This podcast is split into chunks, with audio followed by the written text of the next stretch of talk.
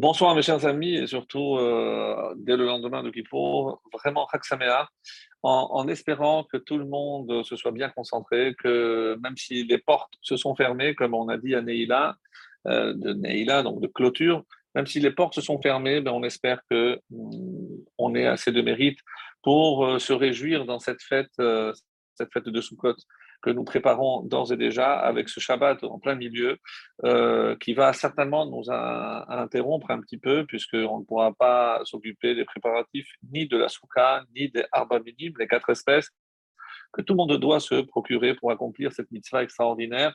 Et euh, ce cours, ce soir, donc on ne va pas parler des arba minimes, on va plus parler de la souka mais comme je l'ai promis, donc euh, on va essayer de suivre l'ordre et de faire une connexion entre la paracha de Ha'azino, puisque c'est ce, Shabbat, ce sera la paracha de Ha'azino.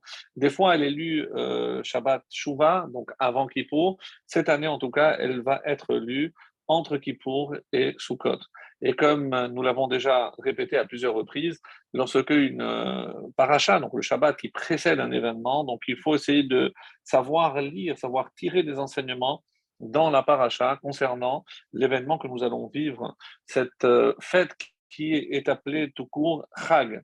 Chag, la fête, la fête par excellence, la fête de Sukkot, la fête de la joie. Zeman Simchatenu, un temps de joie. Alors, la joie, euh, parce qu'on a peut-être déjà euh, passé euh, les moments les plus difficiles avec les Aseret et les dix jours dits redoutables, donc notre jugement, notre pardon, et là, on peut enfin se réjouir. Et d'ailleurs, si vous avez fait attention, on a l'habitude de lire ce fameux texte à la fin de Kippour, va manger ton pain dans la joie et boire ton vin puisque Hachem t'a pardonné toutes tes fautes. Donc il y a une connexion, et comme vous le savez, il y a aussi une autre connexion, puisque dans le Shulchan Aruch, il est dit que dès la fin de, de Kippour, on commence déjà les préparatifs de Sukkot. Et je laisse cette, euh, cet enseignement parce qu'il soulève quelques questionnements. On va essayer de, de voir ensemble par la suite. Donc, je reviens maintenant à notre paracha, la paracha de Ha'azinu à Azinou, prêtez l'oreille. Donc, euh, c'est euh, l'avant-dernière. Nous avons vu avec la paracha de Vayeler les deux derniers commandements, le 612e et le 613e. Et dans le 613e, donc on avait parlé, nous, de Hakel, le 612e, on n'avait pas parlé, puisque j'avais laissé pour la fin, donc euh, du 613e, quitte-vous la et Azot, donc écrivez pour vous ce cantique. Alors, on va essayer de comprendre euh, qu'est-ce que la Torah entend par le cantique. Et là, il y a une marloquette, donc il y a des, des, avis divergents. De quoi il s'agit? Qu'est-ce que je dois écrire? Donc, si je dis à Shira ce cantique et que ça introduit le cantique de Ha'azinu, est-ce que euh, c'est juste le cantique de Ha'azinu ou est-ce que, comme on va le voir, euh, c'est rapporté dans le Shulchan non, le, le Sefer notamment, le 613e commandement consiste à écrire un Sefer Torah. Un vrai Sefer Torah, chacun a l'obligation d'écrire un Sefer Torah. Alors, pour ce faire, et c'est vrai que l'habitude, c'est qu'on offre un Sefer Torah à la mémoire d'un être qui nous a quittés, un être cher qui nous a quittés, des parents ou autres, mais on n'a pas besoin d'attendre une raison d'offrir un Sefer Torah, puisqu'il y a une mitzvah d'écrire un Sefer Torah. Mais ce qui n'est pas très clair, et si on va voir par exemple les commentaires de Rashi, euh, quand la Torah a dit écrire ce cantique, euh, comment j'ai déduit qu'il s'agit de toute la Torah? Pourquoi je ne peux pas me contenter de dire si la Torah a dit Shira, que c'est un cantique, et que Ha'azin est considéré comme un des dix fameux cantiques, puisqu'il y en a dix en tout. Le dixième, évidemment, c'est celui que l'on va entonner lorsque le, le, Mashiach viendra. Donc, si je considère que Ha'azino est un cantique, pourquoi je ne me contente pas de dire que lorsque la Torah a demandé d'écrire, il s'agit de, de du, texte de Ha'azino. Et euh, qu'est-ce qui a obligé nos Chachamim à dire que lorsque la Torah parle d'un cantique, en fait, elle fait référence à l'ensemble de la Torah. Et ça, c'est quelque chose, comme je vais vous le démontrer, qui n'est pas du tout, du tout évident. Donc tout le monde pose la question. Par exemple, euh, on va lire le commentaire de, Ramban Nachmanide, et lui, il dit Hashira Hazot, qu'est-ce que ça veut dire? Hashira Asheragid Lecha de quel cantique? Le cantique que je vais te dire maintenant. Donc, euh, il parle clairement Vehi Ha'azinu. Pour Ramban, c'est clair que lorsque la Torah a dit d'écrire ce cantique, il s'agit de Ha'azinu. Alors, même si, évidemment, la halakha ne va pas être comme ça. Vaikra, Shira, qui Israël yomeru atamid beshiru bezimra. Et pourquoi on appelle Ha'azino donc un cantique? Parce qu'il faut toujours le dire en chantant Vechel Nirteva Keshira. Et si on voit comment elle est écrite dans la Torah, alors que normalement tous les textes ce sont des lignes qui se succèdent. Dans Ha'azino, vous verrez, vous ferez attention, lorsqu'on va montrer euh, le Sefer Torah, eh ben, c'est écrit comme une shira, c'est-à-dire en deux colonnes. Et ça, c'est propre à un cantique, puisque c'est la preuve que ce n'est pas un texte habituel. Alors, ça, c'est d'après euh, le Ramban. Alors, tout le monde n'est pas, pas d'accord euh, par rapport à ce, à ce texte. Et Azot, mais il y a marqué Et divrei HaTorah. Puisque dans, le même pasouk, il y a marqué aussi les paroles de, cette, de, de toute la Torah. Donc, est-ce que c'est ça qui a fait que euh, finalement, on a retenu l'avis que lorsque la Torah parle du 613e commandement, il ne s'agit évidemment pas d'écrire seulement un cantique, comme le laisse se suggérer euh, le Ramban, mais il s'agit de toute la Torah. Donc le Sefer Torah euh, dans sa plénitude, c'est-à-dire de la première lettre jusqu'à la dernière, de Bereshit jusqu'à Vezot Abraha. Alors, et c'est comme ça qu'il est rapporté euh, dans le Rambam, cette fois-ci Maïmonide, dans le livre des Halachot. Donc, Ilchot Sefer Torah, donc c'est dans le chapitre Il Sefer Torah, le chapitre 7, la Halacha 1 dit Mitzvah al kol ishva ish Israël, c'est un commandement positif sur tout homme d'Israël, l'irtov Sefer Torah le'atzmo, d'écrire un livre, un Sefer Torah, un rouleau de la Torah, le'atzmo, pour lui-même. C'est évidemment, lui ne sait pas écrire, donc euh, il paiera quelqu'un pour l'écrire, mais pour lui. Et d'où il sort, chez vous lachem et ashira hazot, et il cite le verset qui dit que écrivez shira hazot et ce cantique. Donc pour Rambam, la question ne se pose pas. Il s'agit évidemment pas d'écrire sur un rouleau le passage de Ha'azinu, mais c'est l'ensemble de la Torah.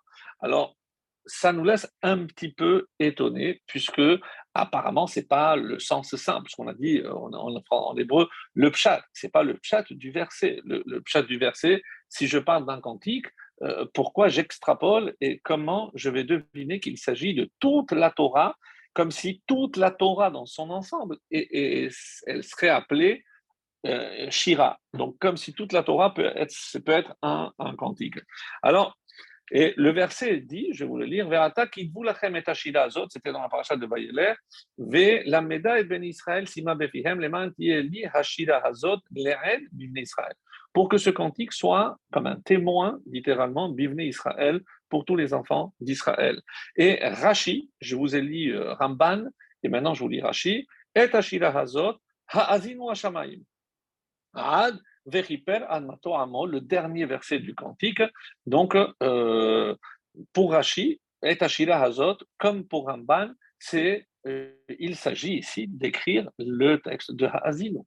Donc, encore une fois, et ça peut paraître un peu, un peu étonnant, euh, pourquoi je change de ce qui est écrit?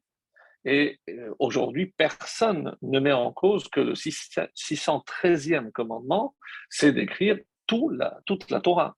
Alors, comment on est passé de la Shira de Ha'azinu comme si quelque part, et vous commencez à entrevoir, c'est pour ça que j'insiste énormément dans cette présentation, c'est comme si la, la, la, toute la Torah était concentrée dans Ha'azinu et demander d'écrire Ha'azinu, c'est comme demander d'écrire toute la Torah.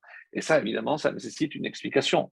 Je ne veux pas imaginer que dans quelques versets, c'est-à-dire euh, exactement, puisque ça contient 43 euh, versets, exactement, mais des petits versets, donc que dans ces 43 versets, je vais imaginer que toute la Torah, ça peut englober toute la Torah. Donc ça, ça nécessite évidemment un, approfondissement. Alors, le verset qui, euh, par la suite, qu'est-ce qu'il a marqué? Moshe Azot Bayom Hahu, Et en ce jour-là, donc c'était le dernier jour de sa vie, c'était le 7 Adar, il a écrit Vaïlameda el ben Israël et il a enseigné aux enfants d'Israël. Et justement, lorsque Moshe a terminé d'écrire, les paroles de cette Torah. Donc on a commencé par Shira et ensuite on a utilisé le mot Torah. Donc forcément, est-ce que c'est d'ici que je déduis que quand la Torah a parlé de Shira, en fait, elle veut parler de l'ensemble de, la Torah. Et comme il dit ici, on a commencé par Et Zot et on a écrit par la suite Et Divrei Torah Zot. Donc, comme si euh, les deux euh, pouvaient s'interchanger. Alors, on a lu ce que le Rambam euh, nous dit et maintenant il nous reste à expliquer comment interpréter euh, ce texte de Ha'azinu, qu'est-ce qu'il contient? Parce que, euh, est-ce que c'est un cantique Est-ce que si je vais voir d'un peu plus proche, je vais essayer de comprendre et je vous invite à le faire parce que c'est un texte extrêmement hermétique. On avait parlé les années précédentes, on avait peut-être euh, dit quelques, quelques idées euh, que je ne vais peut-être pas répéter, mais si je vous lis en français les deux ou trois premiers versets, qu'est-ce que ça donne? Écoutez, cieux, je vais parler et que la terre entende les paroles de ma bouche que mon enseignement s'épande comme la pluie, que mon discours distille comme la rosée, comme la bruyante ondée sur les plantes et comme les gouttes pressées sur le gazon. C'est euh, la traduction du rabbin. Car c'est le nom de l'Éternel que je proclame, rendez hommage à notre Dieu. Lui, notre rocher, son œuvre est parfaite, toutes ses voies sont la justice même, Dieu de vérité, jamais inique, constamment équitable et droit. Alors, Lorsque euh, je poursuis le commentaire du Ramban, et euh, vous allez voir que euh, ce texte de, de a quelque chose de vraiment unique et incroyable. En effet, il y a Zechor Yemot Olam, souviens-toi, donc nous sommes au verset 7, souviens-toi des jours antiques, médite les annales de chaque siècle, interroge ton père, chez Alavicha, Veyagetra, et il te l'apprendra, Zekenecha, tes vieillards, tes anciens, et ils te diront. Ils te diront quoi? Euh, J'interroge sur quoi? Qu'est-ce que je demande? Donc, Là, euh, c'est pas du tout précisé. C'est pour ça qu'on je disais que c'est un texte hermétique.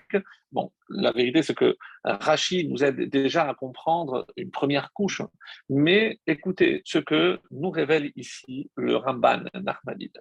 Alors, puisque à la fin, euh, lorsque se, termine euh, le, texte, euh, les derniers versets Nation, félicitez euh, son peuple, car Dieu venge le sang de ses serviteurs, il exerce sa vindicte sur ses ennemis, donc autrement dit, il va se venger et réhabilite et sa terre et son peuple.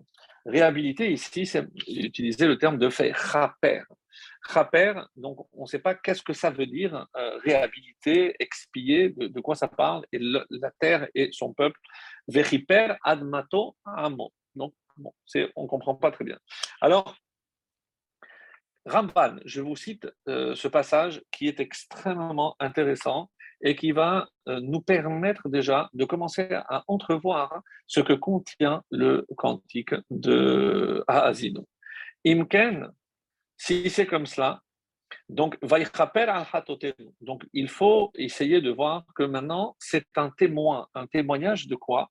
Que Dieu effectivement nous a pardonné. C'est pour ça que cette paracha, qui est lue juste après Kippour et avant Sukkot, a vraiment sa place, puisqu'on trouve, on trouve ce terme de vechiper, chiper, kapara, la racine aussi du mot Kippour, expiation.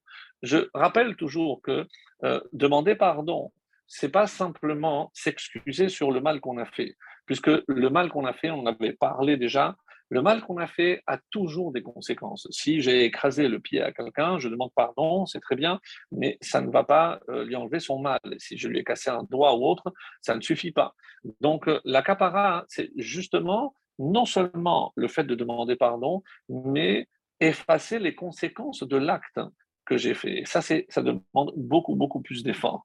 Alors, alors et, c'est la fin de ce passage. Donc, tout ce début, et c'est curieux, parce que par quoi on commence? Par le ciel et la terre. Ça vous euh, dit forcément quelque chose. Ça commence comme la Bible commence, comme la Torah elle commence. Bereshit, Barel, Okim et Aretz. Donc, on, on, appelle à aide, à un témoignage, le ciel et la terre. Donc, il y a ici une analogie, un parallèle extraordinaire entre le début de la Torah et le début de ce cantique, comme si euh, on, on se calquait et on va voir qu'au fil de Ha'azinu, c'est toute l'histoire de l'humanité qui euh, est déroulée. C'est vraiment formidable. Donc, je ne peux pas, par, manque de temps, mais aussi par manque de moyens, de, faire cet exercice, mais je vous invite à le lire et vous allez voir que euh, ce texte de Ha'azinu euh, contient vraiment des trésors, des perles. Et, il n'est pas toujours très facile, puisqu'il y a beaucoup de remontrances, mais euh, au final, on termine par Vechiper admato amo. Donc, il y a une forme ici de euh, kapara, de pardon, d'expiation. Imken, je cite le Ramban, Hashira azot haftacha mevo eret. Donc, ce cantique est une garantie, haftacha, assurance, mevoeret, claire, bageula atida, de la délivrance à venir. Donc, c'est comme si on annonçait le futur. Al Korchan Shel Minin, et que cela n'en déplaise à tous les hérétiques. Vekar Iskiru Besifri, comme c'est rapporté dans le Midrash, dans Sifri, Gedola Shirazo, ce cantique est encore plus grand chez Yeshba Veyeshba Le'ava, Veyeshba Le'atid Lavo. Pourquoi il est tellement grand? Parce qu'il y a le passé, il y a le présent et il y a le futur.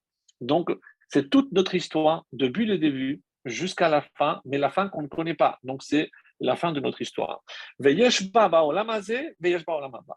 Et on ne parle pas que de ce monde, de ce qui se déroule ici, mais on parle aussi de ce qui va se passer dans le monde à venir.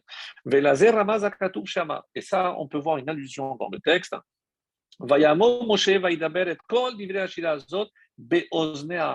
Moshe a parlé toutes ces paroles donc aux oreilles du peuple. pourquoi marqué Kol Divrei Toutes les paroles. Si j'avais dit et d'ivrei Ashira, les paroles, ça aurait suffi. Pourquoi kol? Et il insiste ici, Ramban, les hagid, shehi kolelet kol ha'atidot lamo. Parce que kol, ça inclut tout ce qu'il y a à venir. Quand Moshe a transmis ce cantique, lui, au moment où il a transmis au peuple, il a englobé tout ce qui allait arriver. Ve'im, c'est-à-dire il y avait aussi hi ketana bedibo, même si en quantité elle, elle est très petite, puisque comment je peux imaginer qu'en une quarantaine de versets, je peux résumer l'histoire de l'humanité depuis le début jusqu'à la fin. Et en effet, on va voir qu'effectivement, il y a des allusions au début, depuis le début de la création, et ce, jusqu'à la fin. Alors, où est-ce que je vois ça? Et surtout, quel est le but? C'est-à-dire, vers quoi on tend? Est-ce que c'est juste un rappel de l'histoire passée, mais on, est-ce qu'il y avait vraiment besoin? Ou alors, est-ce qu'il fallait, comme Moshe euh, va le faire, je rappelle qu'on est le dernier jour de sa vie, donc avant de quitter son peuple, avant de quitter ce monde, donc il veut atteindre un objectif. Et notre question, c'est c'est quoi cet objectif? Et c'est un commentaire, le Chizkuni, qui nous le révèle en un mot. Un mot, mes amis, qui vaut de l'or, parce que sans ce mot, je ne comprends pas la finalité de ce cantique. Et dès que le Riskoun va lancer ce mot, je garde un peu le suspense, mais dès qu'il va lancer ce mot, donc je vais voir ce cantique avec un nouveau regard, vraiment avec, euh, on va dire, c'est, des, des, yeux nouveaux. Donc, qu'est-ce que ce cantique vient m'enseigner? Alors, j'ai dit donc, admato amo, c'est la fin, les deux versets que je vous ai lus. Donc, qu'est-ce que c'est cette capara? Qu'est-ce que ça vient expier? Mais de quoi on parle ici? Qui expie? Quelle faute est expiée? Qu'est-ce que la terre a à voir? Qu'est-ce que l'homme a à voir? Pourquoi le peuple ici? Donc, on ne comprend pas qu'est-ce qui se cache derrière. Alors, le Hiskouni, je dis, Magdir et capara, donc il va définir cette capara, cette expiation en un mot. Un mot, mes amis, qui résume finalement tout le cantique. Alors, je ne vais, je vais plus vous faire euh, patienter. Veriper, Lachon pius. C'est un langage de pius. Pius en hébreu, c'est lorsqu'il y a eu une euh, dispute. Qu'est-ce que c'est le pius? C'est une réconciliation. Lorsque il y, a, euh, il y a une dissension, il y a eu des tensions, donc il y a un retour à l'harmonie. Et c'est pour ça que je disais, donc l'harmonie, lorsque les deux entités qui étaient en contradiction viennent se compléter. Et ici, donc, et c'est ce que, euh, c'est ce que le Riskouni nous enseigne, mais, mais de quelle harmonie on parle ici? Mais de quelle conciliation? Qui était fâché avec qui? Donc, est-ce que, et quel rapport entre l'homme et le, la terre et le peuple? Je ne comprends pas très bien. Et c'est pour ça que je vais prendre encore quelques minutes pour, euh, avant de passer en deuxième partie à, à Soukot, puisque j'avais promis de dire quelques mots à, à propos de Soukot. Et vous allez voir que ça, rentre. Euh. Alors, qu'est-ce que ça. Il faut remonter finalement euh, au début de la création. En effet, donc n'oublions pas que l'origine de Adam, c'est Adama. Donc il y a un lien, il y a un kesher euh, inextricable entre l'homme et la terre. Mais qu'est-ce qui s'est passé entre l'homme et la terre? Rappelez-vous que lorsque Dieu, avant que l'homme n'arrive, qu'est-ce que la, Torah dit? Ve Adam aïe. Et l'homme n'est pas la Adama pour travailler la terre. Que dit le Midrash ici, mes amis? C'est que la terre attendait qu'on lui donne l'ordre pour savoir quoi faire. Et qu'est-ce que, comment l'homme travaillait la terre, était censé travailler la terre, ce n'était pas par le travail qui va suivre la faute, mais en quoi consistait la avoda de l'homme? La prière, la tefila. Rappelez-vous cet enseignement de, du Ben Ishraï merveilleux qui nous dit que si je prends Adam, euh, Adam, donc c'est Aleph, Dalet et Mem. Et vous savez que dans chaque lettre, elle est composée de plusieurs lettres. Par exemple, Aleph, c'est Aleph, Lamet, P. Et moi, je ne vois que le Aleph. Donc, il y a deux lettres que je ne vois pas. Si je prends les lettres absentes de Adam, donc il y a Lef, dans Dalet, il y a Let, puisque je ne les vois pas, et même, il y a même. Donc, ces cinq lettres, quand je les mets ensemble, qu'est-ce que ça donne? Mit, pas, l'el. Qu'est-ce que c'est mit, pas, l'el Celui qui prie. C'est-à-dire que la fonction essentielle de l'homme, c'était la prière. son vrai travail, mes chers amis, ce n'était pas d'aller au boulot, ce n'était pas d'aller euh, travailler la terre. Non. La seule, la, seule chose qui lui était demandée, c'est la tefila. Par la prière, la terre attendait l'ordre. Est-ce que tu peux me donner? Et la terre était là à son service. Donc il y avait une harmonie parfaite entre Adam, il de fond, entre Adam et Adama. C'est-à-dire qu'il fallait que l'homme soit en harmonie avec la terre. Qu'est-ce qui s'est passé après la faute?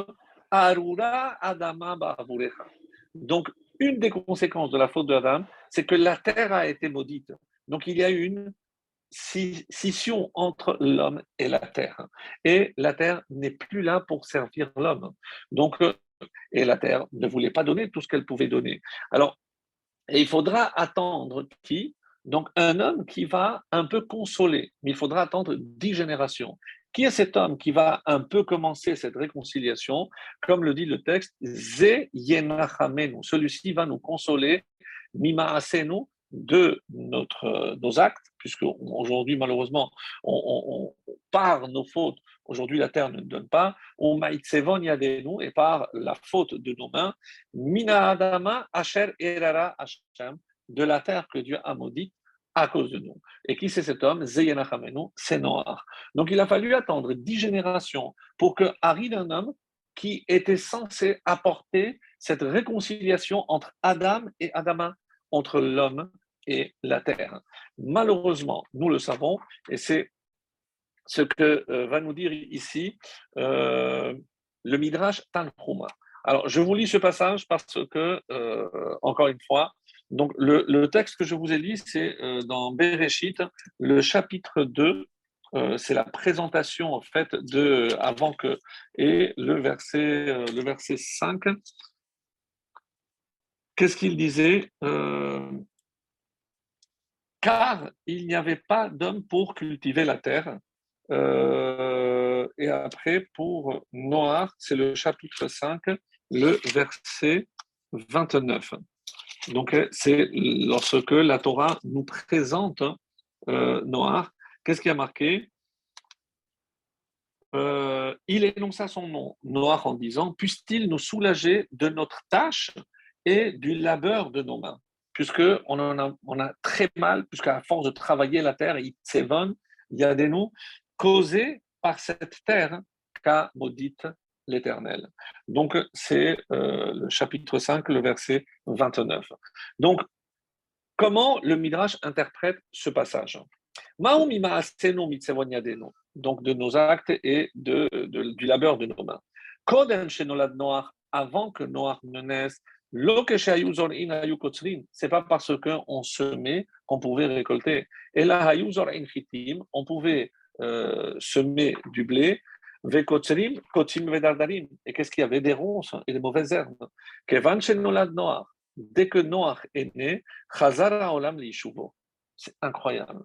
C'est-à-dire, sans, ce midrash, ce midrash sans ce midrash, on ne serait pas rendu compte. Qu'est-ce que ça veut dire? Lui, il va nous consoler. Pourquoi il nous a consolés? On a vu que la terre commençait à apporter, à donner ses fruits à l'homme. Katsru Mashezaron, la suite du Midrash. Donc, ils pouvaient enfin récolter ce qu'ils avaient semé. Zorin Chitim, Chitim. S'ils avaient euh, ensemencé de, du blé, ils pouvaient récolter du blé. C'est Orim, Kotsrim, c'est de l'orge, de l'or. Velorod, et pas que cela. Et là, c'est Mais ils étaient obligés de travailler avec la main. Qu'est-ce que Noach a apporté C'est pour ça qu'on dit Sevon, donc on se faisait mal, donc il a beurre des mains. Nolad Noach, Noach est né, donc, c'est ce qu'on appelle les outils aratoires. C'est le premier qui a donné, offert la fonction de, euh, d'outils pour travailler la terre. Donc, une double consolation. La terre a commencé à se réconcilier avec l'homme et grâce à ces outils, eh ben, l'homme avait le travail beaucoup moins dur. Donc ça aurait pu être parfait. Donc oh, la preuve, c'est que rappelez-vous cet épisode. Qu'est-ce que Noah après le déluge fait la première chose, puisque ah, il ne savait pas exactement, hein, il ne savait pas si euh, la terre après le déluge allait continuer. Donc euh, quel a été son premier geste Rappelez-vous, il a planté une vigne. Il voulait savoir maintenant si la terre allait donner vraiment une vigne. Donc, lui, son but, comme on l'avait déjà dit à l'époque, c'est évidemment essayer de réparer la faute de Adam. Donc, puisque une des opinions, comme vous le savez, c'est que Adam, sa femme, avait pressé des raisins pour lui donner sous forme de vin. Et c'est la raison pour laquelle donc il a voulu faire en quelque sorte une, un tikkun, une réparation, mais on a vu malheureusement, il, euh, s'est enivré, son fils va le, castrer, donc avec toutes les conséquences. Donc malheureusement, là non plus, après le déluge, ça ne va pas marcher. Il n'y a pas eu cette réconciliation à 100% entre la terre et l'homme euh, en passant évidemment par un déluge qui avait laissé la terre complètement détruite. Et donc, il faudra encore attendre, mes amis, dix générations. Donc, il a fallu dix générations entre Adam et Noir, maintenant entre Noir et Adam.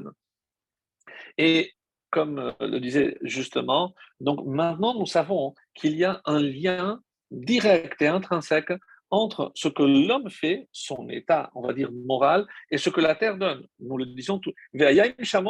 Si vous m'écoutez, donc je donnerai la pluie, et là tu pourras euh, récolter donc ton, champ, ta vie, sans problème.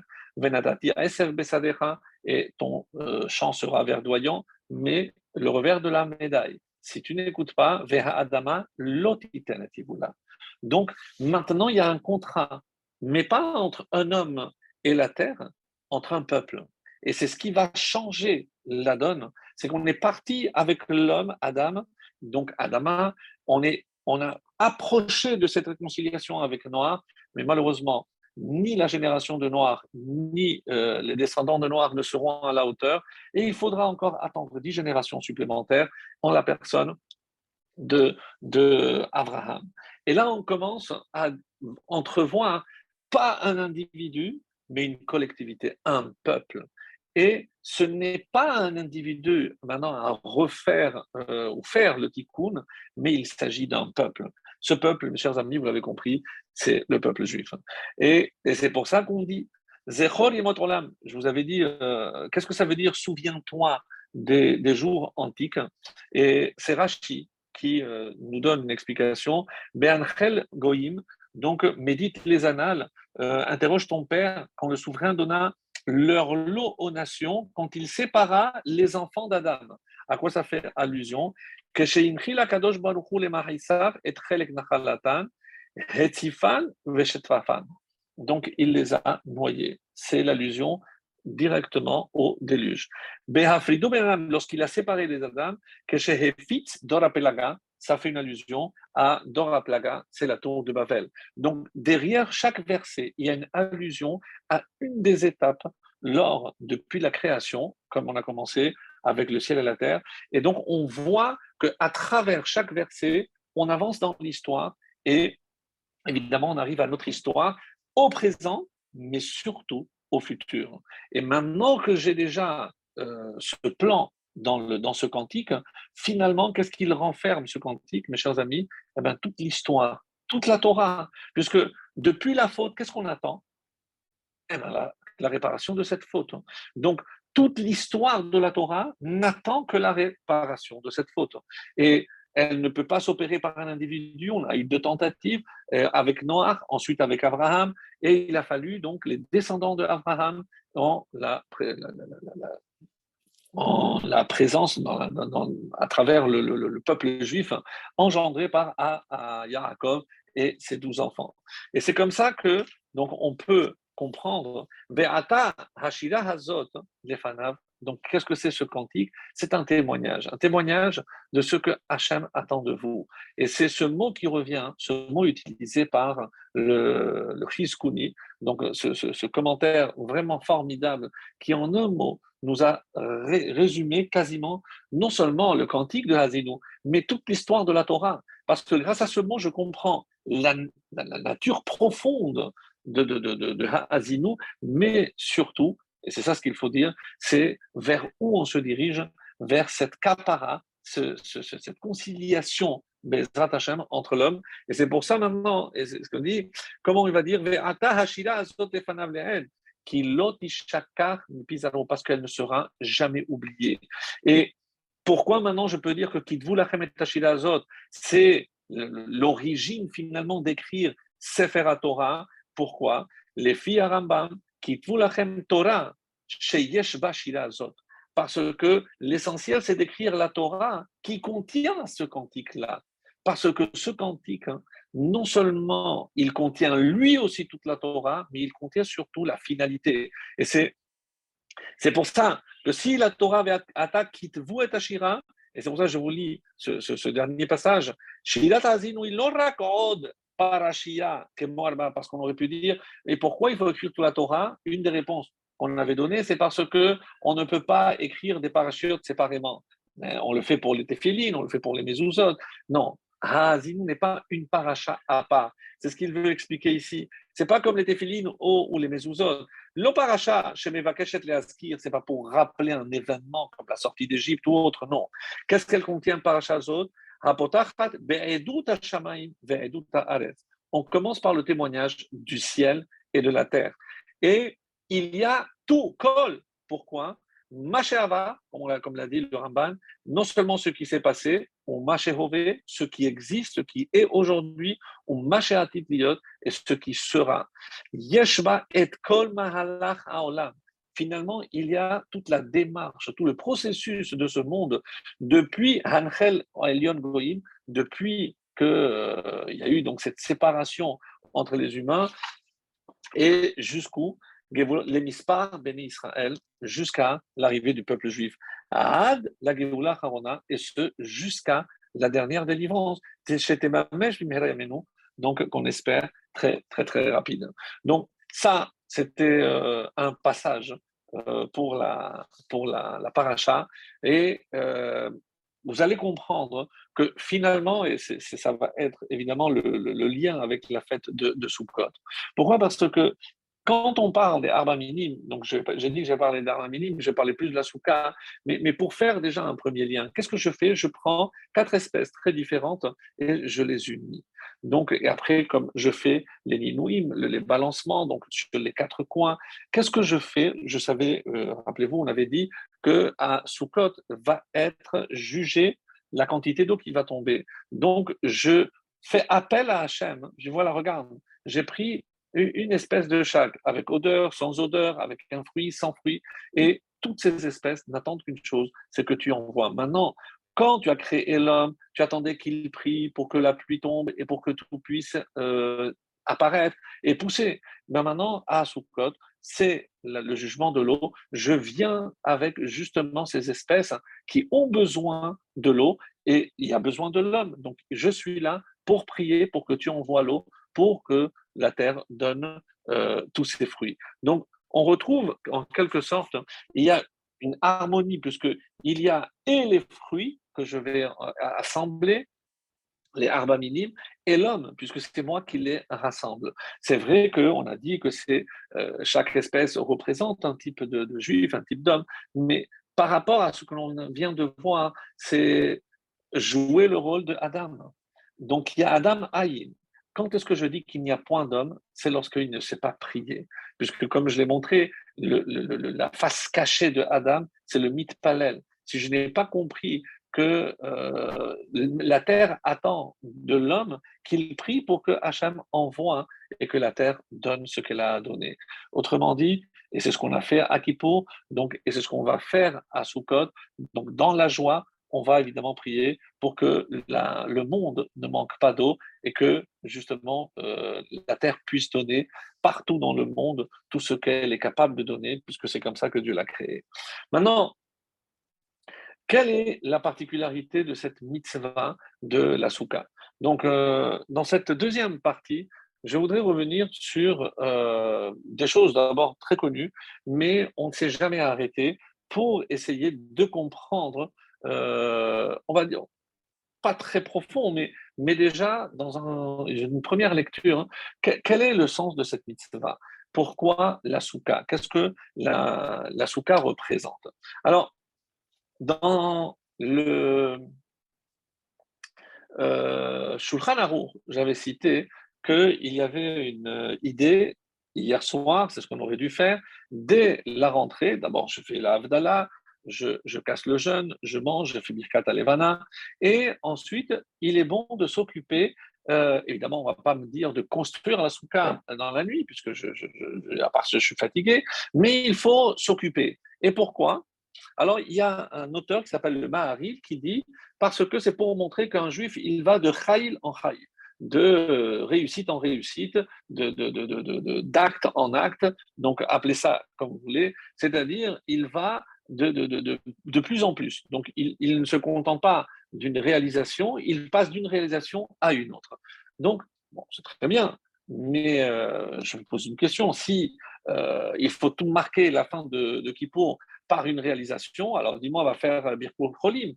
Euh, va voir si tout, ton, voisin qui est un petit peu âgé, eh ben, il s'en est sorti à la fin de Kippour, donc il n'est pas senti mal. Ben, il y, a, y, a, plein de mitzvot.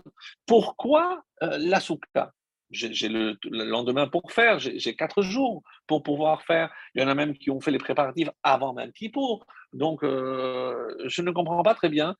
Alors, qu'est-ce qui a marqué dans le Rama? Donc, vous savez, le Rama, Rabbi Moshe Serles, donc le, le, législateur en quelque sorte euh, décisionnaire pour les Ashkenazim, il dit c'est que euh, la raison pour laquelle je dois euh, m'occuper de ça, c'est parce qu'il donne une autre raison. Mitzvah Une mitzvah qui se présente à toi, ne la laisse pas passer. pourquoi elle se présente à moi? J'ai quatre jours. Donc, qu'est-ce qui presse? Mais apparemment, il n'utilise pas la même raison que le Maril. Alors, le Mishtabura essaye de comprendre pourquoi il y a deux de raisons. Donc, est-ce que finalement, est-ce qu'on le fait parce qu'il faut aller de réalisation en réalisation ou parce qu'une mitzvah qui se présente, il ne faut pas lâcher? Alors, elle a dit, non, mais il faut, pour concilier un petit peu les deux, il faut se contenter de faire une petite action. Donc, par exemple, euh, commencer à sortir les bois ou le, le scar, c'est juste que tu vas terminer demain ou après-demain, mais juste marquer. Alors, Si je dis que c'est la raison d'aller réalisation, je dis, ben alors pourquoi pas une autre mitzvah? Et si je dis que la raison, c'est la, deuxième, c'est-à-dire pour commencer, qu'est-ce qui est important D'abord, ce n'est pas une mitzvah. Qu'est-ce qui a marqué? Mitzvah une mitzvah qui se présente à toi. Mais si, par exemple, je, prépare le scar, le, toit, ou que je prépare mes bois, ce n'est pas une mitzvah.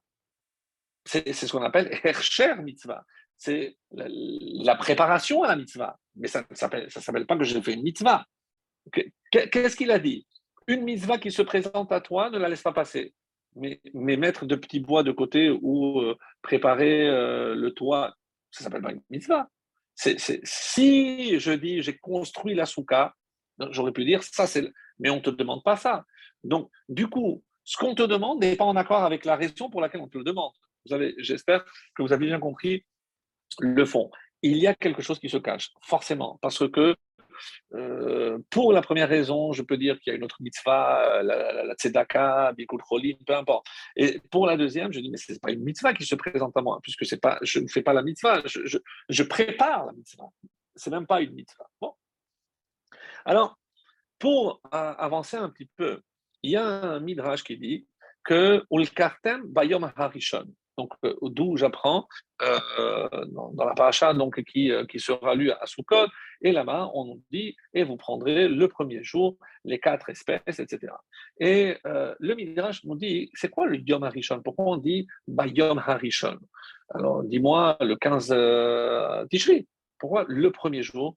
Parce qu'on considère que si le Midrash euh, donne une, euh, une, parabole, une parabole euh, très, très parlante, qui dit qu'il y avait une ville qui avait une grosse dette vis-à-vis du roi, et le précepteur est allé voir le roi, le, voir le roi, lui dit écoutez, cette ville vous doit une somme très importante, et il ne paye pas.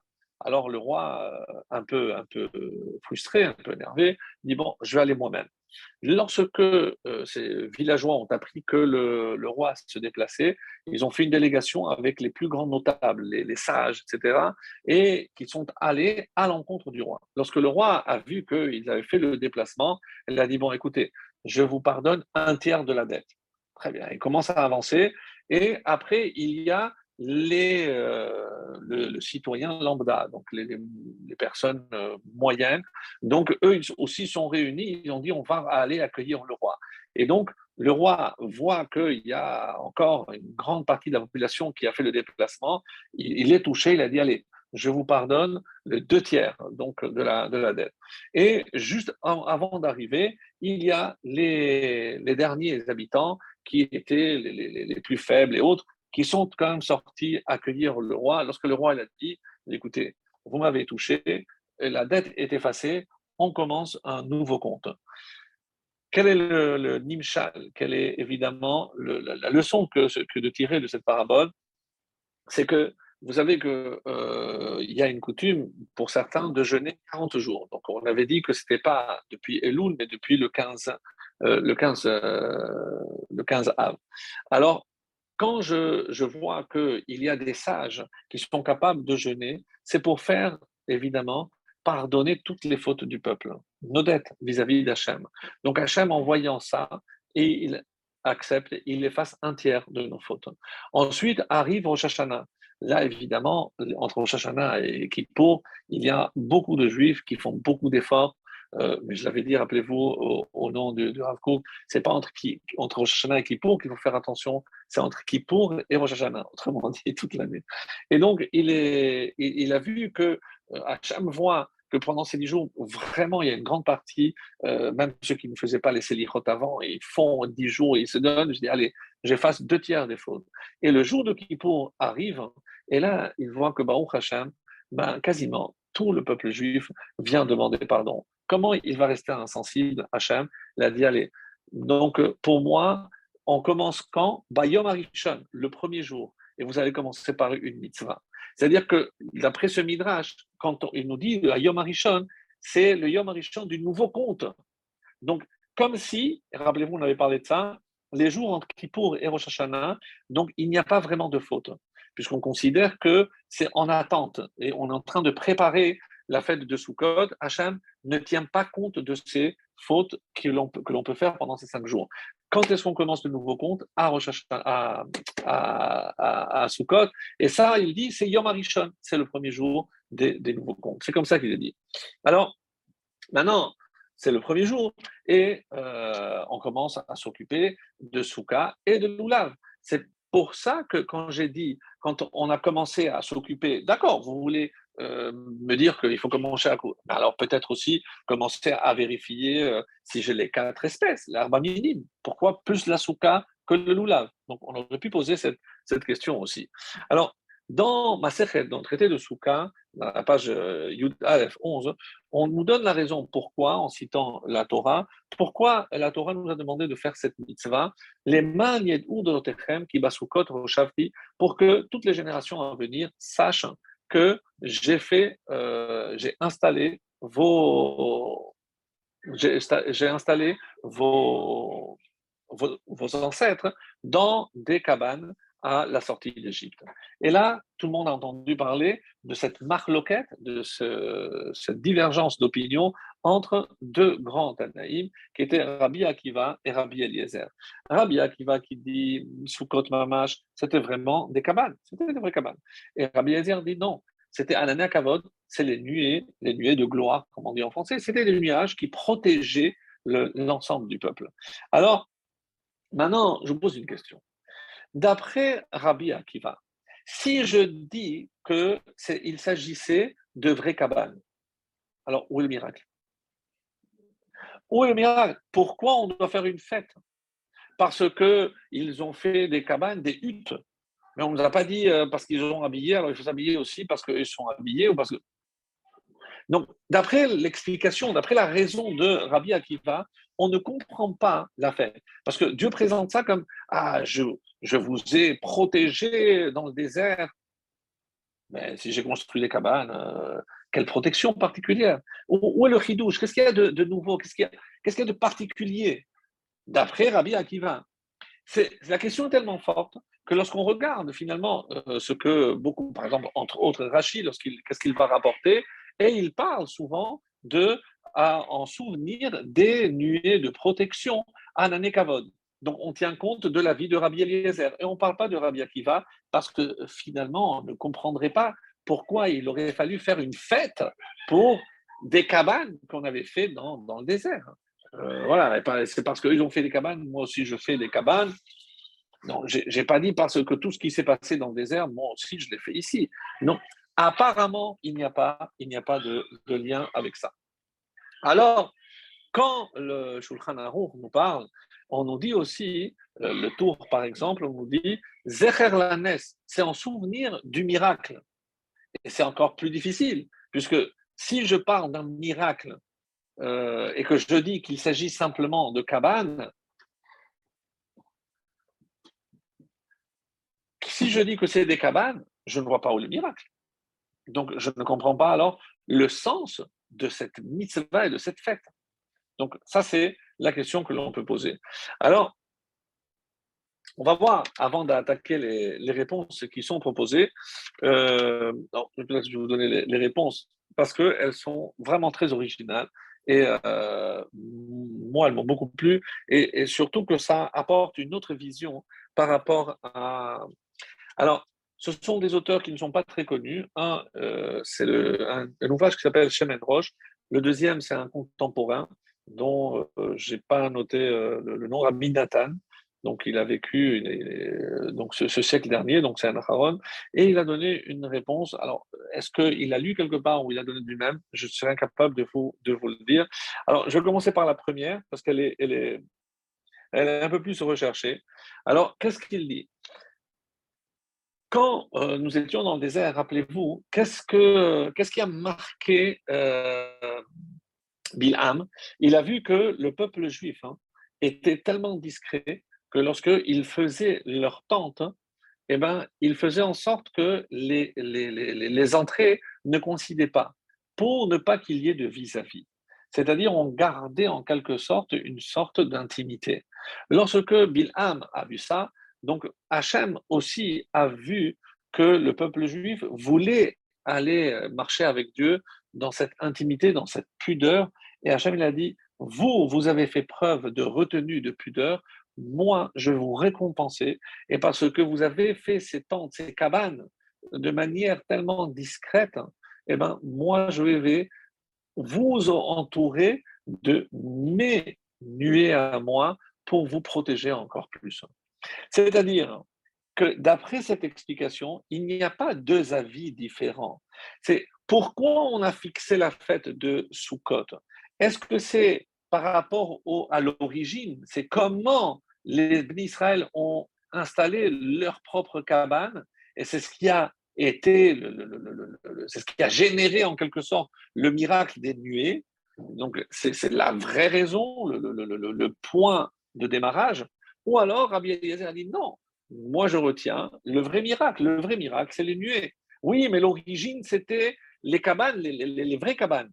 Alors Rabbi Eliezer a dit non. Donc il n'y a pas finalement de, de, de point de divergence entre eux, si ce n'est de considérer est-ce que je remonte à l'origine ou je regarde que le vrai miracle? Rabbi Akiva aussi est d'accord de dire que le vrai miracle, c'est qu'il y a eu les nuées. Mais pourquoi Dieu a envoyé ces nuées? C'est lorsqu'il a vu les vraies cabanes. Donc, j'ai trouvé une raison et une réponse très originale. La deuxième est encore plus simple dans sa conception, mais tellement plus belle. Alors, imaginez le cas. Donc, euh, en 40 ans, bah, au Hachem, il y a eu des mariages euh, Moshe n'a pas, n'a pas dû chômer. Donc, euh, non, c'est pas pour faire un jeu de mots, Moshe et chômer. Non. Mais imaginons donc un couple se marie. Donc, ils se marient et euh, ils se font leur petite cabane, puisque pour deux personnes, je n'ai pas besoin non plus, et s'ils étaient discrets. Mais un an après, oui, peut-être. Un, un, an après, bon Hachem, premier garçon, deuxièmement, troisième enfant, quatrième enfant. Donc, euh, est-ce que chaque année, je devais agrandir, comme aujourd'hui, euh, celle qui s'emboîte, donc je peux racheter mais, mais, mais où, j'allais acheter euh, pour des, des, des, des, rallonges pour, pour agrandir ma souka Non. De la même façon que l'habit grandissait avec la personne, la souka, l'attente de chacun, grandissez avec les besoins de chacun. Donc, et c'est ça le miracle. Donc, et je peux dire que ça va très bien d'après Abi Akiva. Donc, c'était un miracle. Avant de parler des nuages et des nuées de, gloire, mais la cabane elle-même, c'était un, miracle. Zecher Lanes, et c'est quoi le miracle? C'est que la cabane, elle grandissait avec le besoin de la famille. Donc, imaginez, vous achetez une maison et comme si par euh, miracle, eh ben, plus vous avez des enfants, plus les murs s'étendent et, et, bien donc vous n'avez plus besoin de, construire des annexes et elle se fait toute seule. Donc, vous imaginez ça, c'est d'après ça, donc c'est ce, miracle, une réponse très très originale et qui va très bien avec l'ensemble, l'ensemble du reste. Alors, je voudrais ajouter, euh, puisqu'on avait dit aussi et ça c'est une question euh, assez pertinente qui reste aussi, c'est le fait que euh, on dise et pourquoi maintenant on fête la fête de Sukkot à Tishri, qui est le début de l'hiver en quelque sorte? Pourquoi pas en été? Et on a dit parce qu'en été, on n'aurait pas vu que c'est en souvenir du miracle des, cabanes dans le désert. Pourquoi? Parce qu'en été, ben, tout le monde sort à l'extérieur et se fait des cabanes pour avoir de l'ombre. Donc, on n'aurait peut-être pas apprécié à sa juste valeur. Et euh, de l'extérieur, je ne peux pas imaginer que c'est en souvenir d'un quelconque miracle, puisqu'en été, tout le monde sort. Donc, Kula Miotzim, c'est comme ça que ça a rapporté. Mais un midrash, pour ceux qui s'en souviennent, on avait déjà cité ce, midrash, et euh, qui est expliqué par le, le Khida, Rabbi Haïm David Azoulay. Donc, lui, il interprète comme ça. Si vous faites attention, toutes nos fêtes tombent les mois, pendant les sept mois de l'été. Il y a donc sept mois d'été et cinq mois d'hiver. C'est comme ça qu'en tout cas en Israël, on, le ressent bien. Donc, euh, euh, toutes les fêtes tombent pendant l'été et les cinq mois d'hiver, hein, donc, normalement, dans la Torah, il n'y a aucune fête.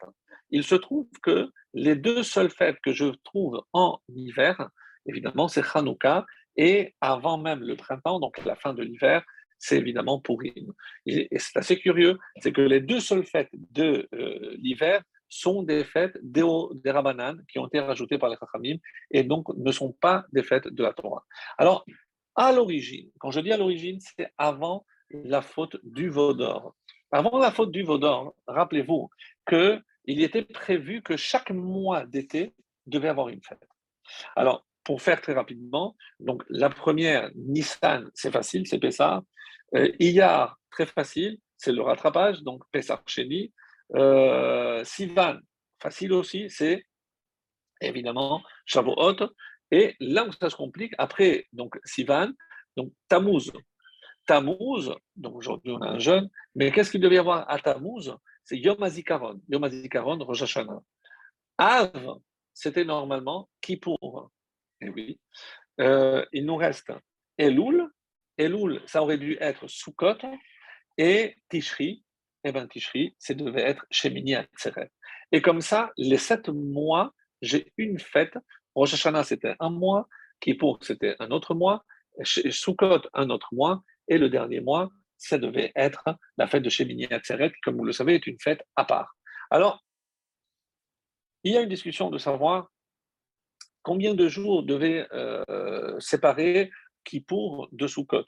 Est-ce que c'est 40 jours? Est-ce que c'était 7 semaines, 49 jours? Est-ce que ça devait tomber au début de Elul? Est-ce que ça devait tomber à la fin de Elul, le 28 Bon, il y a plusieurs. Bon, c'est pas rentrer dans les détails, mais c'était intéressant. Une question qui se pose, mes amis, si je vous demandais, comme vous le savez pour la destruction du temple, il y a euh, quatre jeunes qui ont été fixés. Et euh, parmi ces quatre jeunes, si je vous demandais quel est le plus important de tous ces jeunes-là, je pense que sans hésiter, vous m'auriez répondu bah, le 9 Av, puisque c'est le seul qui commence la veille, c'est le seul où il y a les mêmes restrictions que Kippour. Donc, euh, mais c'est faux. La réponse n'est pas la bonne, mes chers amis.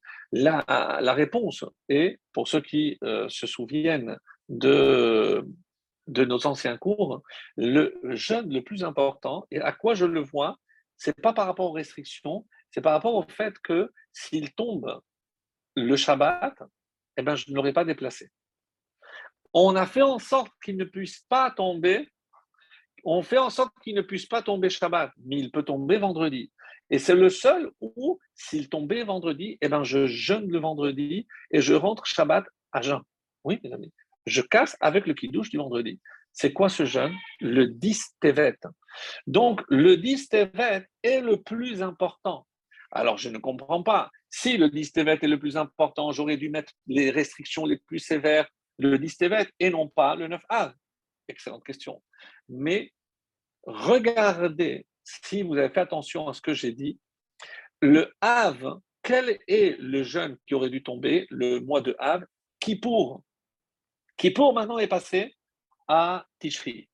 Qu'est-ce qui est venu remplacer Kippour? Eh bien, c'est le 9 Av. Et maintenant, vous comprenez pourquoi le 9 Av, il y a les mêmes restrictions que Kippour? Pas parce que le 9 Av, c'est le jeûne le plus important. C'est parce que, comme le mois de Av, c'est Kippour qui aurait dû tomber. Et pour que je ne l'oublie pas, le jeûne qui est tombé, qui est en l'occurrence le 9 Av, eh ben, je vais imposer les mêmes restrictions que le jour de Kippour, qui aurait dû tomber le mois de Av. Donc une réponse étonnante, qui n'a strictement rien à voir avec l'importance du jeûne, mais par rapport à ce qui aurait dû être. il y a une preuve dans le Midrash Echa, qu'est-ce qu'il dit? Si on avait eu le mérite Qu'est-ce qu'on aurait dû lire à le mois de Av? Ce, ce, ce fameux verset qu'on n'a pas cessé de répéter de nombreuses fois à Kippour. C'est à Kippour. Et si imlo, si on n'a pas le mérite, qu'est-ce qu'on va lire?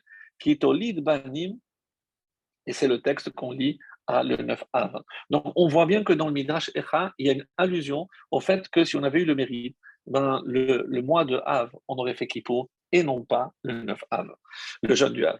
Et une autre preuve supplémentaire aussi que j'ai trouvé magnifique, c'est la paracha de Mishpatim hein, qui suit, comme vous le savez, euh, le don de la Torah.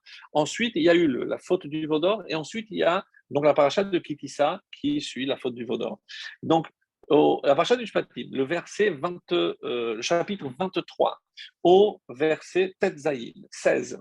Qu'est-ce qui a marqué? Chaga Asif, donc on parle de Chaga Asif, la, fête de, de Sukkot, Betet Hashana, à la sortie de l'année, à la fin de l'année.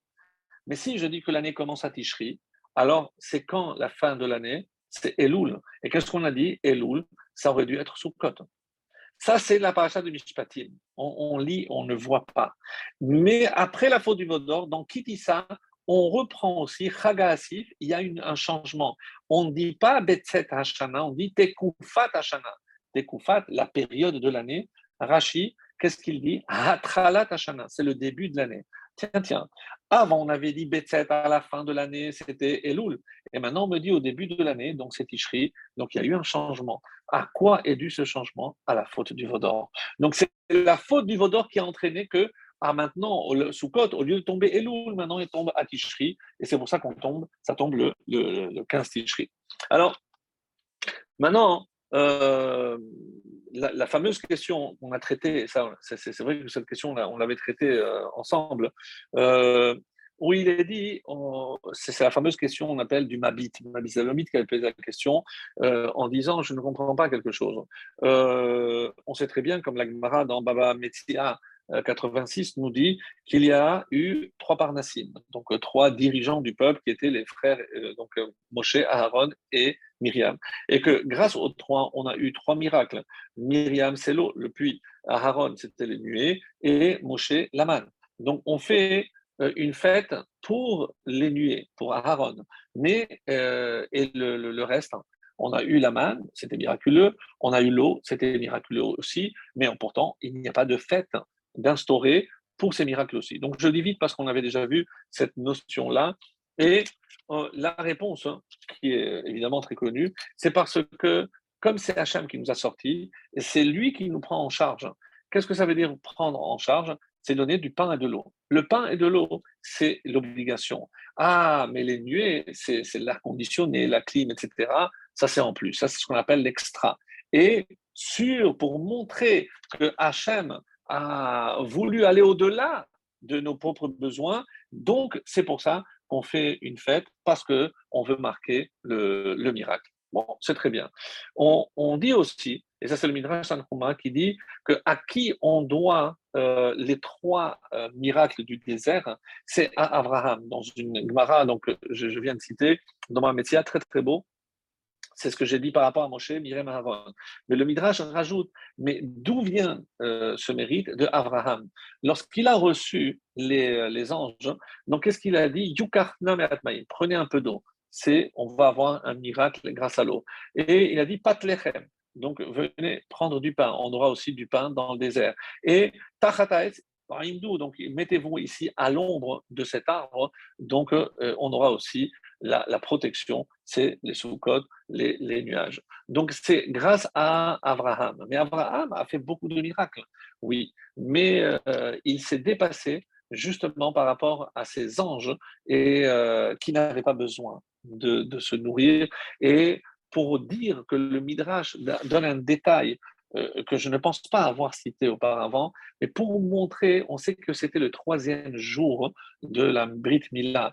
Et euh, tout le monde sait que euh, un vieillard de 100 ans qui se fait la Brit Mila, donc, et on dit que lorsqu'il a vu, euh, il était triste, lorsqu'il a vu arriver ces étrangers, il s'est levé. Le Midrash précise que la, le pansement qu'il tenait est tombé dans son empressement et qu'il y avait du sang qui coulait. La plaie a ressaigné. Et quand Hacham il a vu ça, il a dit Bedama Bedama Donc nous on dit pourquoi? Par ton sang tu vivras. Regarde, c'est cet ancien et qui, est prêt à donner sa vie pour Arnasat pour accueillir des gens chez lui. Et euh, pourquoi il voulait les accueillir? Juste pour les accueillir? Non, mes amis. Vous savez que qu'est-ce qu'il faisait? Pourquoi il leur donnait à manger? Pour qu'ils soient capables de remercier Hachem. Et attention, vous devez remercier celui à qui ça appartient. et c'est le Rav Steinman, je crois qu'il avait donné cet enseignement. Qu'est-ce qu'on peut faire pour renforcer la émouna de quelqu'un? Eh bien, lui faire faire une, une On dit Ma Hachem Shoel Mimimar, qui, donc Ma, qu'est-ce qu'il Hachem te demande? Qui me lira le craindre. Comment on peut renforcer cette crainte, cette émouna Hachem On dit ma, ne dit pas ma, mais mea, c'est les 100 brachot. Et c'est avec nos enfants, c'est comme ça qu'il faut faire. Mon chéri, attention, fais la bracha. Boré, tu as fait, tu as fait la bracha. Donc, c'est comme ça qu'on va essayer d'ancrer à l'intérieur de nos enfants et de n'importe quel juif. Donc, une émouna, et ça commence par une bracha. Si je fais attention à un moment où je fais la bracha, si toutes les brachot que je fais le matin, je, me concentre euh, quelques secondes, je dis Poker Ivrim, Baruch Hashem, je suis bien voyant, je peux voir, euh, je, quelques films, je peux marcher. Donc, chaque bracha, ah, je, je, remercie vraiment Hachem, je prends conscience de, de, tous les cadeaux qu'Hachem me fait, et ça, tous les matins. Alors, donc, euh, pour revenir, donc le Midrash nous dit euh, que ça, c'était par rapport au mérite d'Abraham. Mais la question est la suivante. Et excusez-moi d'être un petit peu. Euh, on, entame la, la, la, fin. Donc, euh, mais si je dis que euh, ces, nuages étaient, on va dire, un surplus, c'était un luxe, pour ainsi dire. Mais c'est pas vrai, puisque comme vous le savez, grâce à quoi on voyait? Mais parce qu'il y avait un mood, le soir, c'était Esh c'était le nuée, la nuée qui était devant, elle se transformait en feu et euh, elle éclairait. Donc j'avais besoin. Qu'est-ce qu'elle faisait comme, qu'elle avait comme fonction la, nuée qui, que, je, suivais, c'est d'aplanir la route, pour me montrer la route. Et comment je pouvais éviter les serpents? Et on décrit que c'était un, désert qui était rempli de serpents et de scorpions. Donc, mais comment personne ne se faisait mordre Parce que je ne peux pas dire que c'était un luxe, puisque c'était indispensable? Donc, comment les vêtements tenaient? Ben, parce que euh, je transpirais pas. la nuit, avant de dormir, je le reposais. Le lendemain, c'était défroisser, plier, repasser. Donc, je ne peux pas dire que c'était un surplus. Donc, quelle est, cette explication que nous donne ici le Midrash, selon euh, laquelle, eh ben, c'est parce que pour nous dire que c'était un surplus. Alors, en cherchant, parce que si c'est vrai que ce n'est pas un luxe, puisque finalement je suis en train de démontrer qu'elles étaient indispensables, oui, mais qu'est-ce qui était vraiment indispensable? Alors, et c'est ça la vraie question, c'est euh, indispensable dans le sens où ben, j'avais besoin de la première devant pour me protéger et peut-être derrière et sur les côtés. Donc, mais en haut, je n'avais pas besoin. Alors oui, pour le soleil. Euh, en bas, c'est pour ne pas euh, marcher, pour ne pas se fatiguer. Donc, je peux dire que il y avait deux qui étaient obligatoires et les autres c'était un surplus. C'est une façon, une façon de répondre. Alors, le Gaon de Vilna, quand il euh, essaie d'expliquer pourquoi la fête de Sukkot, finalement, elle est faite à Tishri. Donc, euh, si je dis qu'on est sorti à Nissan, pourquoi j'ai attendu? Une des réponses qu'on a données, c'est parce que euh, c'était en hiver, le début de l'hiver, etc. Mais il y a une autre réponse aussi très intéressante, c'est lorsque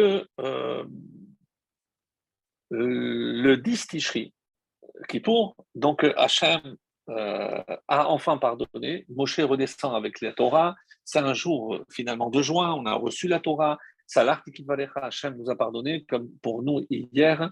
Le 11 et le 12, dès le lendemain, donc euh, un jour comme aujourd'hui et demain, à quoi s'est occupé le peuple? À ramasser les dons pour la construction du Mishkan, du tabernacle, pour se faire pardonner. Et pour ramener la Shekhina, puisqu'on a dit qu'elle était partie. Et donc le 12 et le 13, donc ils ont commencé à apporter. Le 14, on a commencé à compter. On a dit stop, on n'a plus besoin. Baruch Hashem, il y a tout ce qu'il faut, ne n'apportez plus. Et le 15, lorsqu'ils ont commencé la construction, on dit que le 15, les nuages qui étaient, ces nuées qui étaient parties à cause de la faute du Vaudor, eh bien, sont revenus quand Le 15. Et c'est pour ça si je dis que la fête de Sukkot, c'est pour marquer le miracle des nuées, pourquoi on a choisi le 15 Parce que le 15, c'est l'explication qui est donnée euh, par les Chachamim, parce que le 15, c'était le retour. Et, euh, et, ça, je comprends qu'on a fixé cette date par rapport au retour des vraies nuées dans le désert suite à la faute, à, la faute du Vaudor. Donc, à cause de la faute du Vaudor, il s'allait quoi unanime. Donc, c'était quel jour? C'était le 17 Tammuz. Et c'est pour ça que euh, on dit que c'est un mauvais signe si, quand Hachem nous demande de faire la souka, si jamais euh, il pleut, eh ben, c'est un mauvais signe. C'est comme si le roi demande à son serviteur un verre d'eau et le serviteur lui apporte le verre d'eau, qu'est-ce qu'il fait le roi? Il lui jette l'eau à la figure. C'est-à-dire, je te demande de faire une souka, maintenant je t'envoie l'eau, je ne veux plus que tu restes dans la souka, c'est très mauvais signe. Mais je vous pose une question. Est-ce que imaginez qu'on doit faire Birkat Levana, pour certains, j'espère que vous avez pu le faire aussi en France, à l'issue de Kippour?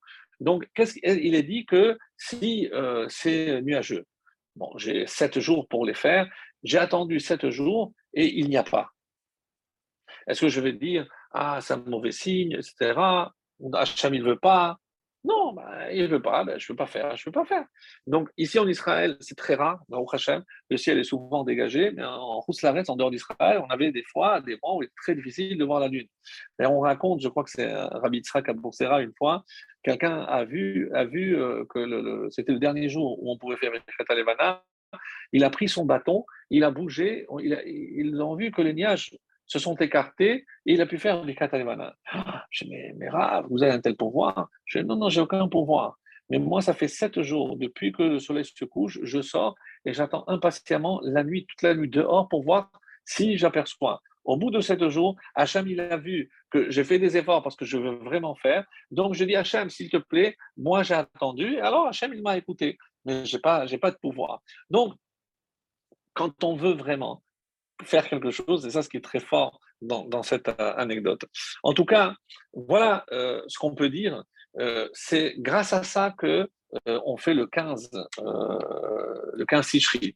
Mais je vous lis le, le livre de Néhémia au chapitre 9.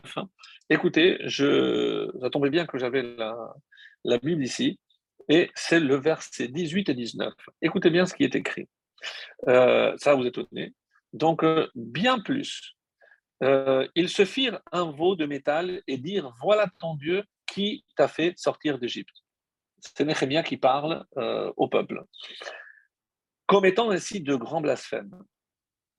Verset 19 Cependant, toi, dans ton immense miséricorde, tu ne les délaissas point dans le désert. La colonne de nuée ne s'écartant pas de le jour, continuez à les guider sur la route, de même que de nuit, la colonne de feu éclairait pour eux le chemin qu'ils devaient suivre. Tu les favorisas de ton esprit de bienveillance pour les instruire, tu ne refusas pas ta main à leur bouche et tu ne leur donnas pas de, de, l'eau. Pour, tu leur donneras de l'eau pour leur soif. Qu'est-ce qu'il nous dit ici le prophète? C'est que apparemment, les euh, nuées ne sont, non pas, sont pas disparues après la faute du vautour. Il écrit clairement. Donc, comment on peut, après tout ce qu'on a lu, tout ce qu'on a dit, alors comment on peut concilier ceci? Mes amis, c'est très simple. Parce que, et c'est ce que je disais, c'est euh, la réponse nous est donnée, proposée en tout cas par euh, le béni Sahar. Puisqu'il y a une grande discussion de savoir finalement combien de nuées il y avait. Le Baal Atorim, et ainsi que Rabbeinu Bechaye nous disent que pourquoi on fait sept jours de Sukkot? Parce qu'il y avait sept nuées. Donc 1, 2, 3, 4, 5, 6 et 7 en haut. Bon, devant, derrière, les quatre coins.